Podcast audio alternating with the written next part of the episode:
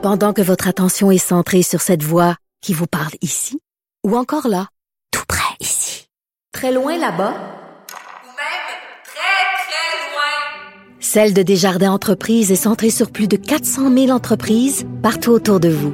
Depuis plus de 120 ans, nos équipes dédiées accompagnent les entrepreneurs d'ici à chaque étape pour qu'ils puissent rester centrés sur ce qui compte, la croissance de leur entreprise.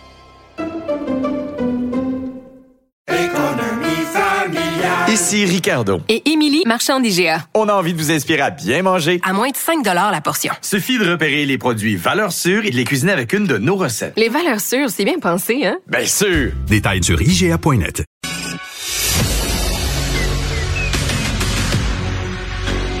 Emmanuel Latraverse. J'ai pas de problème philosophique avec ça. Mario Dumont. Est-ce que je peux me permettre une autre réflexion? La rencontre. Ça passe comme une lettre à la poste. il se retrouve à enfoncer des portes ouvertes. La rencontre, la traverse, Dumont. Bonjour Emmanuel. Bonjour.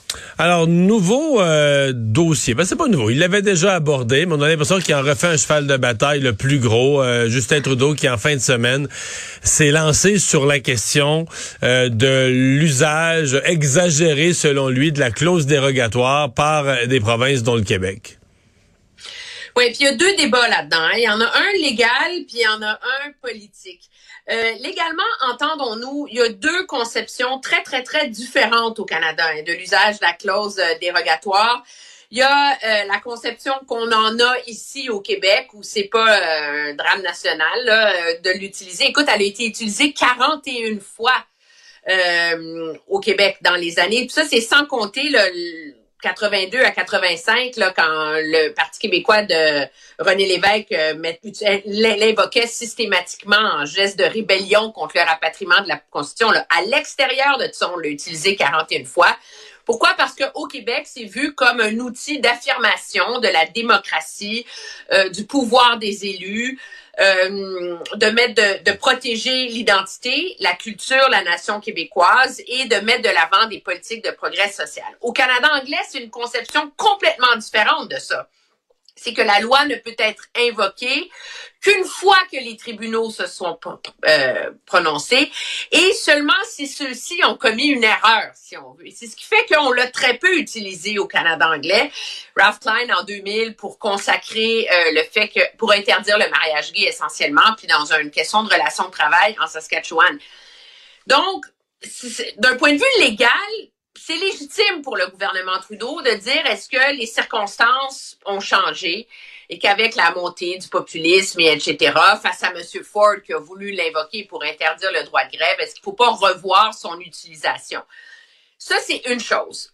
L'autre chose, c'est l'enjeu politique, parce qu'objectivement, on le sait. Rappelle-toi la campagne de 2019, la campagne de 2021, où M. Trudeau disait qu'il n'allait pas intervenir dans, le, dans les recours sur la loi 21 pour l'instant. Hein? Ben, sont pour l'instant, on vient de la voir. Ah là, il, annonce une intervention musclée. Il est entièrement dedans le combat contre la loi sur la laïcité. Ben oui. Pourquoi? Parce qu'on a trouvé par la porte d'en arrière, tu sais, une justification pour cadrer ça, non pas comme une bataille contre le Québec et son affirmation identitaire, mais pour cadrer ça dans un cadre légal plus large, qui est celui que, est-ce qu'on va à l'encontre de l'idée de cette clause-là si on l'utilise préventivement, Euh, et donc, euh, la réalité, cependant, c'est que moi, je suis pas sûre qu'il va aller jusqu'au bout de ça, Monsieur Trudeau. Euh, c'est pratique d'en parler en ce moment parce que ça lui permet de l'invoquer, ça lui permet de rassurer sa base, ça lui permet de continuer à se présenter comme le seul vrai champion des libertés individuelles. Mais dans les faits, il y en a déjà un jugement de la Cour suprême sur l'usage de la clause dérogatoire. Il date de 1988. C'est l'arrêt Ford qui porte sur euh, l'affichage unilingue en français. Et à l'époque, la Cour avait dit que la Constitution n'encadrait pas l'usage de la loi dérogatoire. Donc, la Cour suprême s'est déjà prononcée sur l'usage de cette clause-là. Donc, est-ce qu'elle voudrait vraiment ouvrir ce panier de crabes-là à nouveau euh, quand il y a déjà un jugement? C'est loin d'être clair. Puis il y a beaucoup de juristes qui pensent que M. Trudeau aurait peu de chances euh, mhm. de réussir par le coup d'un renvoi.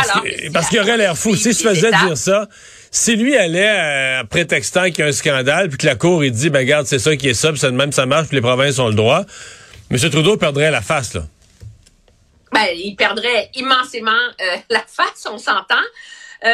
Puis surtout, le problème politique avec ça dans mon livre, c'est que M. Trudeau on s'entend, c'est pas nouveau que les libéraux aiment pas l'usage de la clause dérogatoire. Le Paul Martin, dans sa campagne électorale, en plein débat des chefs en 2004, avait promis de l'abroger. Donc, tu sais, c'est pas, c'est pas nouveau là, comme lubie libérale de se débarrasser de cette clause-là parce qu'elle porte atteinte aux droits individuels. Euh, le problème, cependant, c'est que pour M. Trudeau, politiquement, c'est habile parce que ça lui permet d'être Monsieur Canada, Monsieur Champion, etc., etc. Euh, puis ça permet de qu'on se pose tous la même question là. Pierre Poilievre, il en pense pas lui? Ben oui, il n'a pas parlé fort aujourd'hui là-dessus là. Ben il a pas parlé fort là-dessus, puis il a pas parlé fort non plus quand Monsieur Ford. Euh, quand M. Ford avait invoqué l'usage de cette clause-là pour interdire le droit de grève aux enseignants. Et donc, ce que ça fait, c'est que ça nous, ça nous ramène à un angle où ça permet de, pour M. Trudeau de mettre Pierre Poilievre sur la défensive. Ça permet à M. Trudeau d'amener le débat sur des terrains où M. Poilievre ne veut pas aller. Pourquoi? Parce qu'il est conscient que c'est sûr que l'électorat conservateur est certainement en faveur de l'usage de la clause dérogatoire, je mettrais ma main au feu. Ben, pas non, mais pas si c'est le Québec. Pas si c'est le Québec qui, l'électorat euh, conservateur de l'Ouest canadien, s'il a l'air de défendre la loi 96 au Québec. Je pense que l'électorat de l'Ouest canadien, les, les vrais bleus, là, ils sont plutôt à l'aise avec l'usage de la clause dérogatoire. Ils sont usage à, je veux dire, euh, avec l'usage de la suprématie des provinces, de la décentralisation, que la Charte des droits et libertés euh, a Moins quand c'est le Québec. Le problème, c'est que si Monsieur Poilier va sur ce terrain-là, euh, il va être pris à partie de manière violente et partisane par les libéraux qui vont s'en servir pour le démoniser et en faire euh, un genre de Trump canadien. Puis c'est le même enjeu sur la question de l'immigration. C'est la raison pour laquelle dès qu'on lui pose une question sur l'immigration, les seuils, 500 000, qu'est-ce qu'il en pense? Il dit, vous savez, ce qui est important, c'est la reconnaissance des diplômes pour que quand les immigrants arrivent, ils puissent travailler.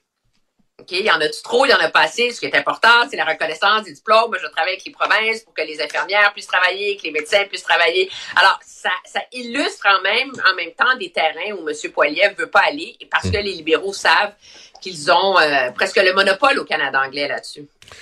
Il y a la nouvelle ministre de l'Immigration au Québec, Mme Fréchette, qui fait une de ses premières interventions, un peu plus, elle a commenté certaines choses, mais une de ses premières interventions, a donné une entrevue à notre collègue Alain Laforêt, euh, commence à placer ses politiques, ses objectifs politiques pour l'année qui vient? Et là, elle semble vraiment vouloir régler le problème du chemin Roxham. Oui, elle veut régler le problème du chemin Roxham. Toi puis moi, elle n'a pas le pouvoir de régler le problème du chemin Roxham, tu sais. Donc, elle a le pouvoir de revendiquer qu'on le règle, puis elle le fait de manière assez éloquente en disant le chemin Roxham, basta, il faut que ça se règle quand M. Biden va venir au Canada au mois de mars.